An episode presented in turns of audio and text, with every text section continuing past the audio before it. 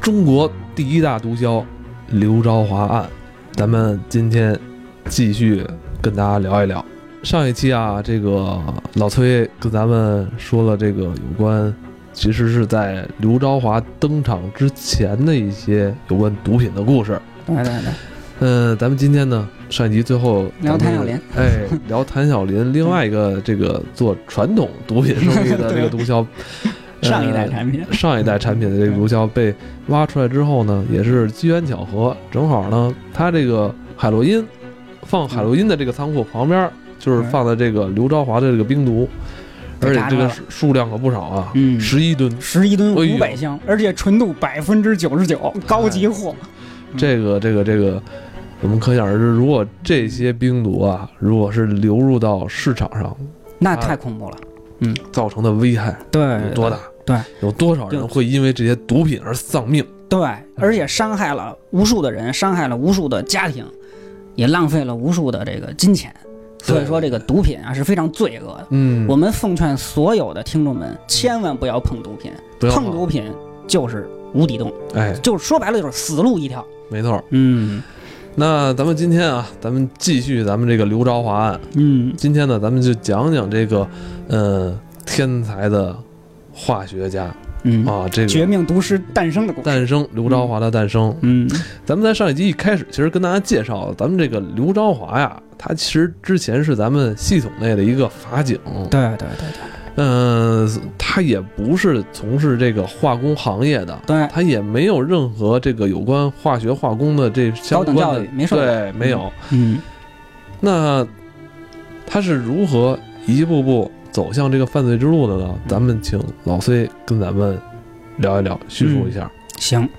这刘朝华呀、他是福建人，他生于这个福建福安市。对，这哥们儿呢，他是从当兵到法警，再到生意人转变的这么一个过程。咱们上期也说了，他这个人身上啊，肯定是有一些优秀的东西的，不然他不可能干这么大的事儿，对不对？他这个人呢，跟那个黑冰里面的郭小鹏的区别就是，咱上期也说了，出身贫寒。他十二岁的时候，父亲就去世了，十二岁丧父。他他他们家原来卖豆腐的，你想想，很穷的，而且呢，孩子还特多，五个孩子根本养不起。然后呢，就最后就靠着他妈，然后这含辛茹苦把这些孩子带大。所以他爸一死呢，对全家的这个打击啊非常大，家里顶梁柱没了，他妈就就特特别信佛，寻找一些精神上的这个寄托。所以刘朝华他们家全家也都信佛，包括刘朝华本身特别相信这种传统的这种玄乎其传的这种玄学的东西，哎，阴阳五行啊，五行五行、哎对八字儿，。对，就信这个事儿 他就是说那种五行缺木，他说他哦，怎他么不给人家给他算过，给他算过你，缺木，缺你木得种庄稼。对他得整这事儿。嗯，然后他就是，包括他后来种了中国最大的那个红豆杉的树林，还有那个他跑啊，他都找那有木在这跑，啊他躲到桂林去， 你知道吗？然后他的化名都是叫什么什么森，哎，都是那个三个木，哎，都这么着。 他他这个这么啊还挺迷信的这这么迷信啊？从小啊，聪明过人，这个人，哎，有天赋。小的时候上那个中学呀、得过那个化学的那个奖项，得奖就是参加过一些这种哎对化学考试啊，对得对过对，得过这个奖，竞赛啊什么的，哦就跟咱们那奥种，数哎，韩寒得那个作文什么那个、哦一等奖什么那路数似的，哦从小就是展现出来的对化学的天赋，主要是他自己对这方面非常感兴趣。嗯，对但是问题是什么呢？他家没钱，没钱你就没法继续深造。对，孩子太多，所以呢，他非常，呃，在非常那个穷苦的情况下呢，就选择了去当兵，嗯，而且是改了一个岁数，哎，改大了一岁，啊，对，就当初当兵那那你又得是年岁龄数得限制合啊适，，对，所以以没办法就改了岁数也去当兵，起码是呢能养活自己了，是吧？有地儿吃饭了嘛嗯。这八五年的时候就当兵了，当兵以后呢，表现非常出色，小伙儿嗯不错，两年提干了哎呦，这优秀啊，啊，非常优秀，表现得特别好。然后就是正排级，还可以， 可以，还可以，干得不错。嗯然后呢，就是后来去的一个派出所，啊，派出所哎呦，那这不错。对那当时对对来说，这个八十年八九十年代，那不您错挺好的能这个复员了，去派出所工作，对这对个对这铁饭碗对，这时候他还还没复还没复原，他是怎么着呢？啊，他搞了一个对象，哦，搞了对象，他说的我这个又是长期在这个部队啊，感觉不自由，不爽。嗯，然后呢，他就假装贪污了一百块钱，一百多块钱，一百四还是多少？哦，然后呢，就说我犯错误了，赶紧让我转业吧。。哦他是想让部队开除他 对对对，哦，然后呢，就是说转业，因为你一百多块钱也定不了什么罪，就算是犯错误嘛，那那那你转业回家吧。转业了以后，就是说，那你也起码是那个当过兵，而且这个表现很好，啊是不是？挺优秀的小伙儿，转业回来也得给你找工作呀。说的就去那个当地的这个福安法院当法警，还是当警察去对，了。当警察了。这哥们儿可当了六年的法警啊，他接触法律啊，接触过这些案子非常多，所以后来为什么他反侦查能力那么强，都在这儿呢？他净听人家那个 犯罪分子陈述事实了，是吧？哦对对，这这这套活儿他都明白呀，门儿清啊。对，对，然后就是当那个法警的过程当中，这哥们儿表现的也不错，嗯，立过三等功，先进工作者，啊那都得过，哎这个刘昭华，你看 啊，他别管干什么，他对老能评个优 秀，有点自个儿的门道儿，你知道吗？哦有点有有点能力，这人可以。这这这对人可以。他不是说干一行他就干能干得好，对他对干什么都能干。对他有很多这个自己的过人的能力嗯，这是事实。然后呢，这你说当当了六年法警了是吧？然后说这个正好呢，那会儿就是九十年代呢，这会儿就开始那个开放，改革开放，嗯然后就是这个商业方面啊开始蓬勃了。嗯，然后这个你想福安的地方，它又挨着海，是吧？嗯福建那边儿就开始惦着弄点招商引资，政府政府呢就成立了一个招商引资的这么一部门儿，嗯，这可是肥缺啊！那做生肥意缺能挣很多钱、对对，对对对，说得找一聪明伶俐、能干活的、有本事的，有能力的哎年轻人，对，有能力年轻人。说说这刘昭华可以，嗯，小伙儿三等功啊，不错呀、对表现的，，对对让他干这事儿吧。刘昭华就开始从这个体制内啊走向商业了。哦，哎，但实际上它是一个政府的这个招商部门，按按说它还是在政府内的。它等于就是，你看那黑那个原来有一个也是王志文演的电影叫《刑警本色》，也表现这个，他当警察，他也做生意，就是那大概那么一角色。嗯然后他就他挨，你想他挨着这个福建挨着台湾嘛，嗯，所以他就开始结交各路的商人、港台商人，港台商人、东南亚的哎哦这，一下呢为他打开了一扇窗户，对，大开眼界，对各种新鲜的事物有了哎呀不同的了解了。哎，没错，这不光是新鲜事物了，这资本主义的糟粕也也进进来了。了。哎对，然后就是后来他认识了一个台湾人，这个台湾人呢给他介绍了一种药品叫苯丙胺，其实这玩意儿就是病毒，就是冰毒。就是冰毒，冰毒的化学名称就叫甲基苯丙胺哦，但是这个东西呢，它确实是一个减肥药。我原来在图书馆查过这个相关的资料，嗯，大量的减肥药里面啊都是含有跟这个苯丙胺相关的这个化学物质啊，这不得了，哎，这不得了！这个玩意儿呢，它有一个非常重要的这个药效，就是让你不饿，哎，哎，就能减肥。哦所以为什么后来刘昭华找那个大学教授请教的时候，他说我这个是做减肥药，您教教我怎么弄呢？他把人给蒙了，哦他是用这招儿，你知道吗？哦，然后呢，这台湾人因为日本人用用这玩意儿用的多，啊这哎，东西最早是日本流行对的，，咱们后面可以讲这事儿。嗯呃，这日本啊，当时非常流行这东西，台湾跟日本的关系比较好，嗯，对吧？所以那个时期，那个时期，嗯所以台湾呢也有这玩意儿，就让这这哥们儿呢把这个信息带给了刘昭华。好吧，这九十年代初我们家肉还吃不够 呢，人家这告诉要减肥，对对对这个这这个，然后这个刘昭华呢就知道了这个苯丙胺和这个冰毒毒品的这个事儿，他第一次接触了这这个时候嗯，但是这个时候啊，刘昭华已经很有钱了，他做生意已经挣了好多钱哎嗯了，接触各种各样对对的商人。对，这九二年的时候，他已经买了一个三层的别墅，并且买了一个厂房，牛逼到什么程度，你知道吗？开一个皇冠的三点零的小轿车，哎呦，那当年皇冠好家那伙可那是可豪华车对呀，，那会儿连自行车都骑不上呢，你想想哦，，所以他已经很有钱了，他已经开始想圆自个儿的梦了。说白了就是琢磨着自己的爱好了。所以这台湾哦人，台湾人介绍他知道苯丙胺这个事儿，他就开始研究这个，让各种人帮着找书嗯去研究这个化学到底是怎么回事儿。他当时就做了五十克的冰毒出来，但他当时做这个贾基本敏安的时候，嗯，他还是想想研究这个减肥药吧？我觉得也有可能，对，因为那会儿时候的动机是说不清楚的，哦，对，可能那未必，也许就就是那个他对这个东西感兴趣呢，对吧？嗯，对对这个对这个化学感兴趣呢，也有可能，业余爱好，对， 这这不好说，也不不好说不。哦好说，不好说。但是他生意做大了以后，他就知道这东西是那个是那个毒品了，他觉已得经开始走邪道了。我到觉九得嗯四，再过两年啊，到九四年的时候，他已经开始走邪道了。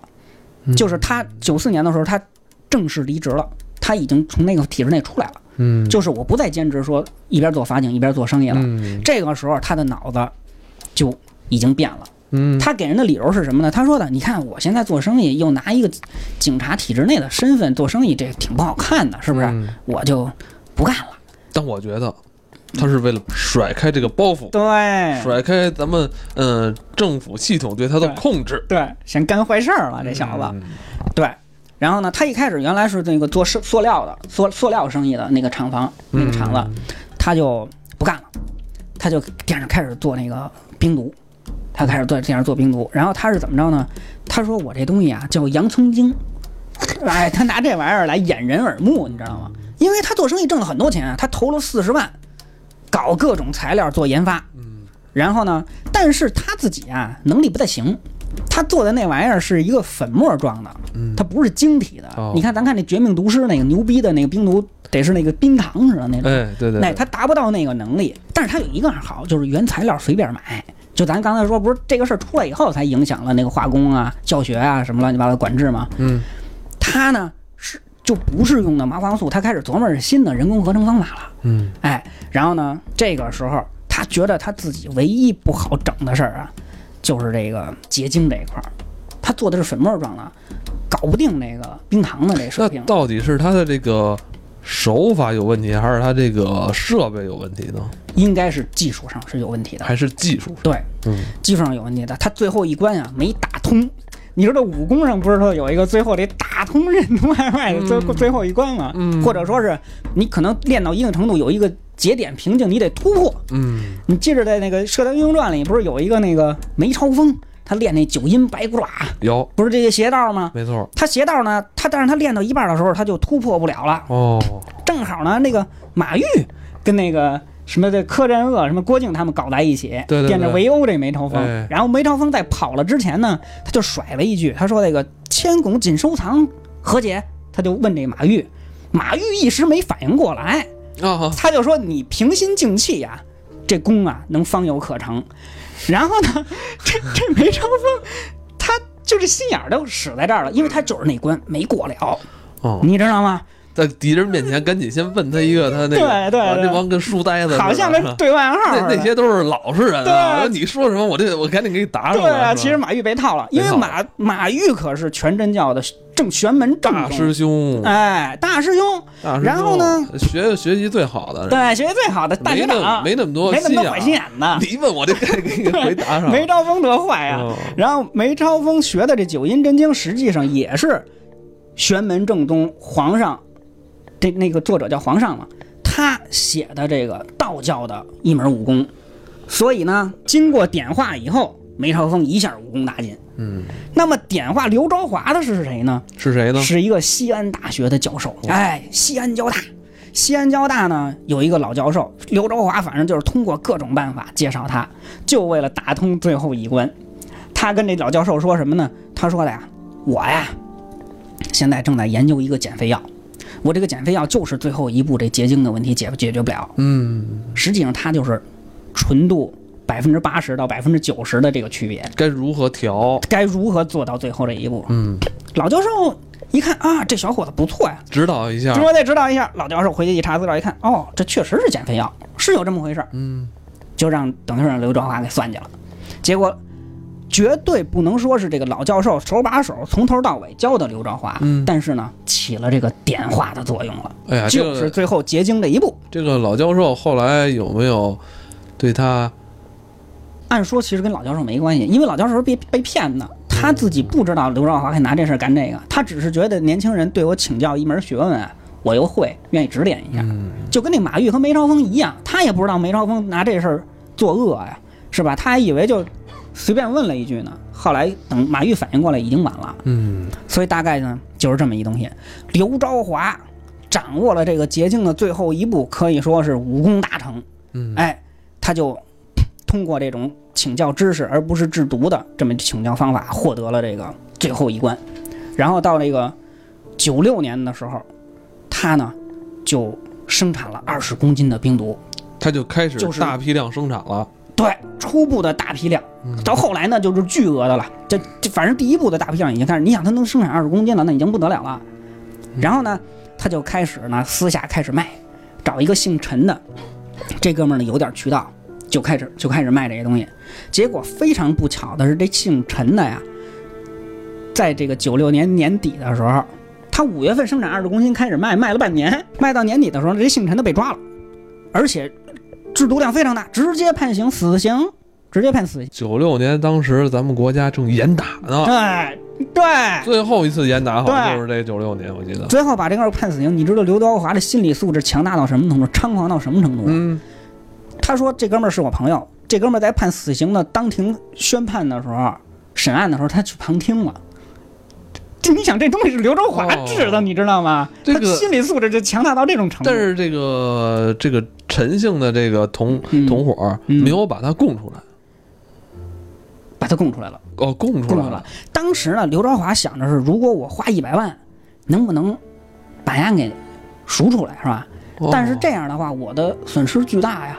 我还得花好多钱，哦要不然我就甭管案子了，哦就让案子死了算了。哦结果后来刘朝华实际上他倒霉起手就在这儿，就是您担心的这件事儿，给案呢供出来了。供出来以后呢，直接把这哥们儿改判死缓了，你知道吗？有立哦有重大立功表现，哦对，是这么回事儿。然后警方呢，指导黄龙去捣毁刘朝华的这个制毒工厂。嗯刘朝华狡猾到什么程度，你知道吗？他那个制毒工厂里面直接有一地道，他哇随时准备跑。这孙子，他那个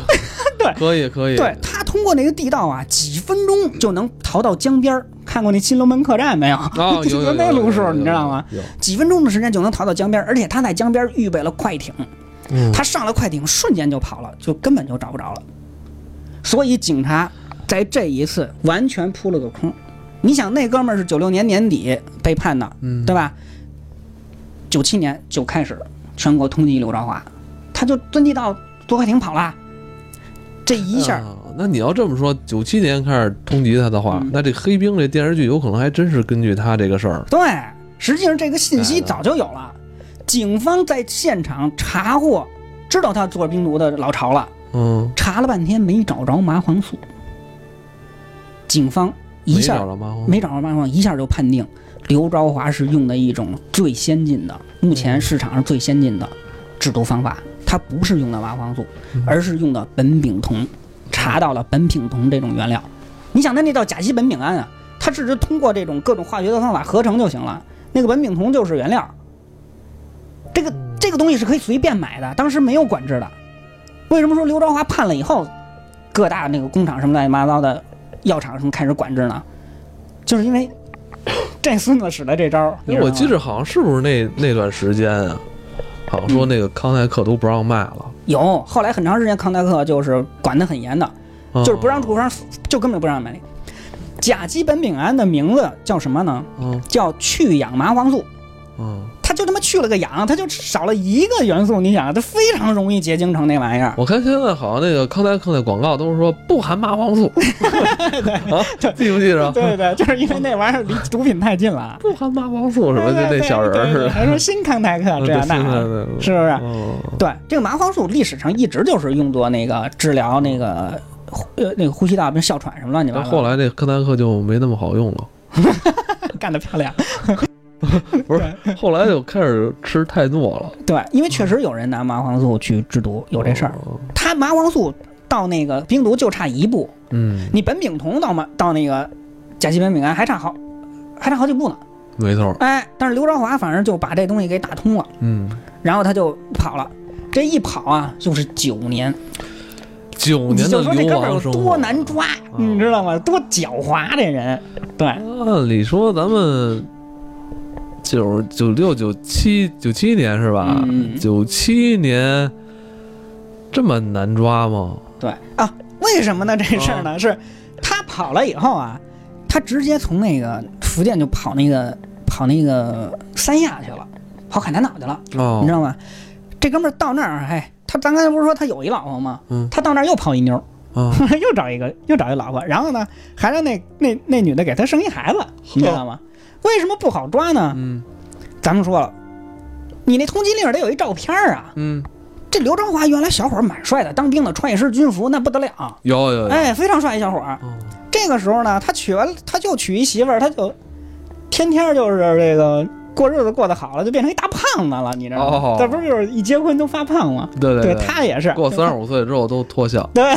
对，然后他变成一胖子了。那胖子那这照片跟那个小伙儿那当兵对不的照上了嗯对不上了，所以那通通缉令没用了。再加上三亚那边儿那时候可能就是还没那么开，还没那么对开发，还没那么好对呢。，所以很长时间就没抓着他。对，少数民族也多呢。对对对，所以他就在那个三亚呀、待了一年多，嗯待了一年多呢，因为这刘朝华呀，他在这个贩毒的这行里面啊，已经有点名气了，他也啊有很多渠道认识这行里面的很多人，你是说这九年的这九年里啊，嗯，他等于就是没有再继续干这个制毒贩毒的这个行当是吗？干一直在干，他一直在哦干计划，而且哎就是一直计划还是说一直在制毒？一直在制毒，哦，他后来被查了以后，查到的是咱刚才说的那个十十一吨那个，那个呢是那个是他被查到的。嗯据他自己供供述的所有的制毒，一共有三十多吨，嗯，一共有三十多吨，嗯都是在这九年当中干出来的，啊、没闲着没呀，闲着。真是啊没闲着。对，一直在计划和实施干这些事儿。这家伙确实是罪大恶极， 你知道吗？嗯对。然后后来呢，咱刚才说了，他在这个行业内认识很多人，他就知道啊，这个广东是这个贩毒的中心，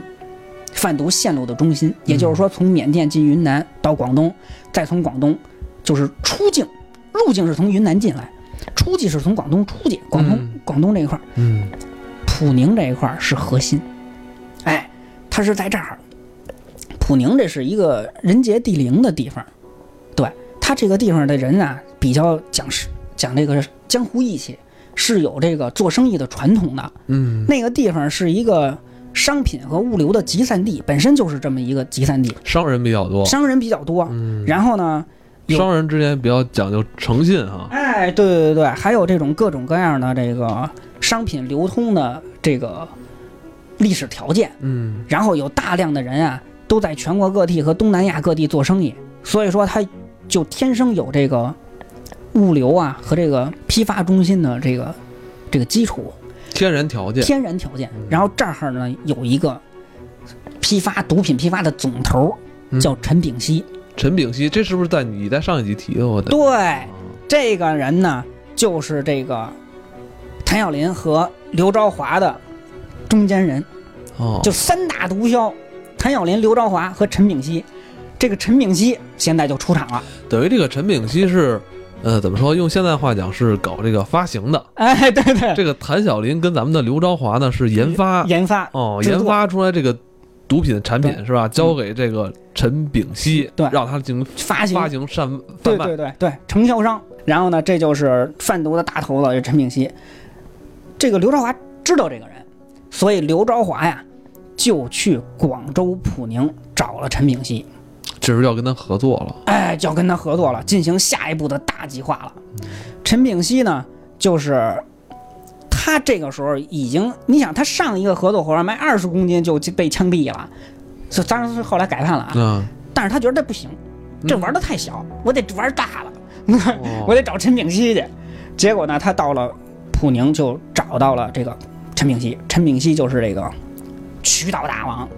哎，所以说这个哎这个时候刘朝华他有没有一些江湖名气了？有人知道他吗？这个时候呢，他在这个江湖上肯定是有名的，但他的名头比谭晓林和这个陈炳熙呢都差远了。他是跟陈炳熙合作以后，才能成为这个这个新型新型毒王，新型毒品之王。嗯所以说这个